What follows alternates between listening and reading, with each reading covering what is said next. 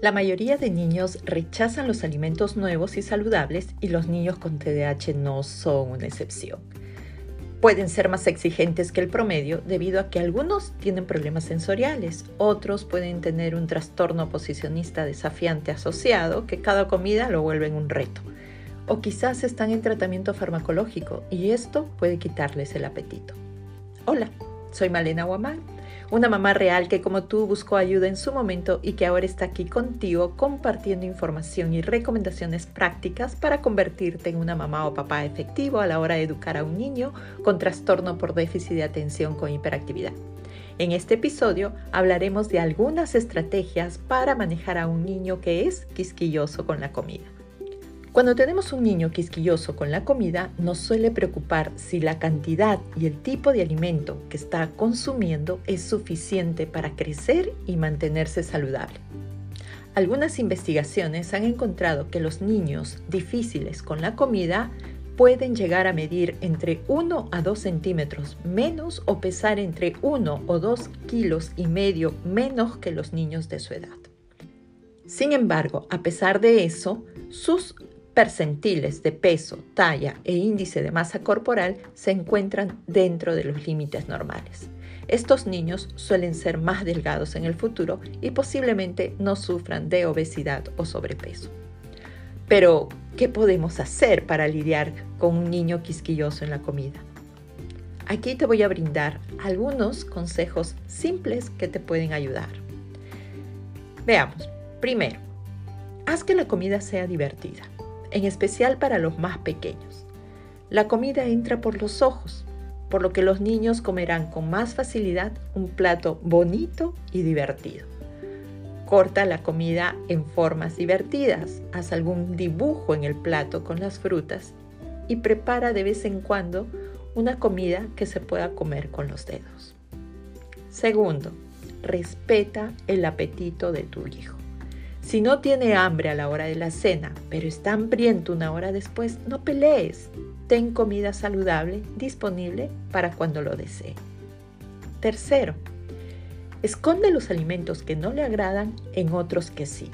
Por ejemplo, algunos niños con TDAH son muy selectivos con las verduras. Entonces, puede ser creativo e incluir las verduras en los alimentos que sí comerá en una tortilla, en la sopa de pollo. Si le gustan las frutas, puedes preparar un batido saludable con frutas y por ahí agregarle unas espinacas, por ejemplo. Cuarto, ten expectativas realistas respecto a la cantidad que come tu hijo. Si le pones un plato lleno de comida, quizás solo al verlo se le quite el apetito. Es mejor poner pequeñas cantidades y que pueda repetir si lo desea. Quinto, reduce las distracciones. Los niños con TDAH, en especial los más pequeños, suelen distraerse fácilmente durante las comidas. Apaga el televisor y otros dispositivos mientras la familia come, así podrá concentrarse en su plato. Sexto, predica con el ejemplo. Los niños suelen imitar a sus padres y en especial cuando de comer se trata. Así que practica lo que predicas y come lo que te gustaría que comiera tu hijo. Séptimo, Involucra a tu niño en la preparación de la comida. Ellos están más interesados en lo que comerán cuando pueden participar en la preparación del plato.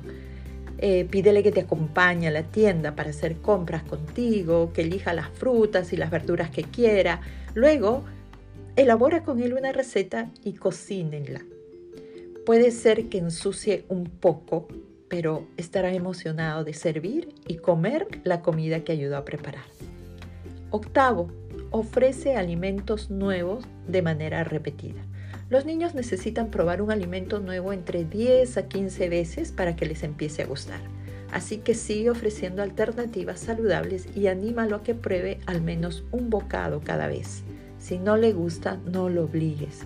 Pero una semana más tarde, se lo sirves de nuevo y le pides que lo intente.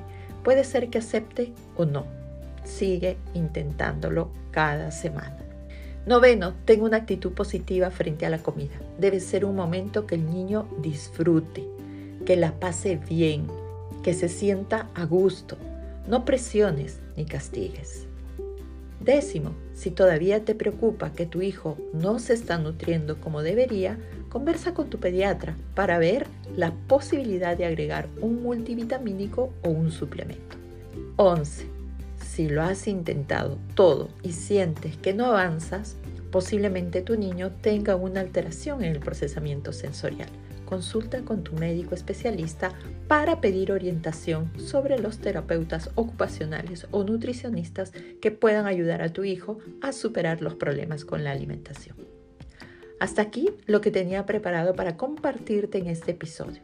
Espero que la información brindada te sirva para ponerte en acción y convertirte en ese papá o mamá que tu hijo necesita para llegar al éxito. Gracias por acompañarme. Si te ha gustado el episodio de hoy, compártelo, comenta. Así podremos llegar a más familias como la tuya.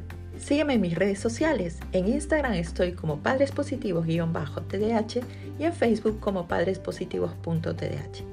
Y no te olvides que ya comenzamos con nuestra escuela para padres.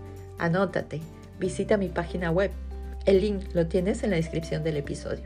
Te espero en el próximo episodio. Hasta entonces.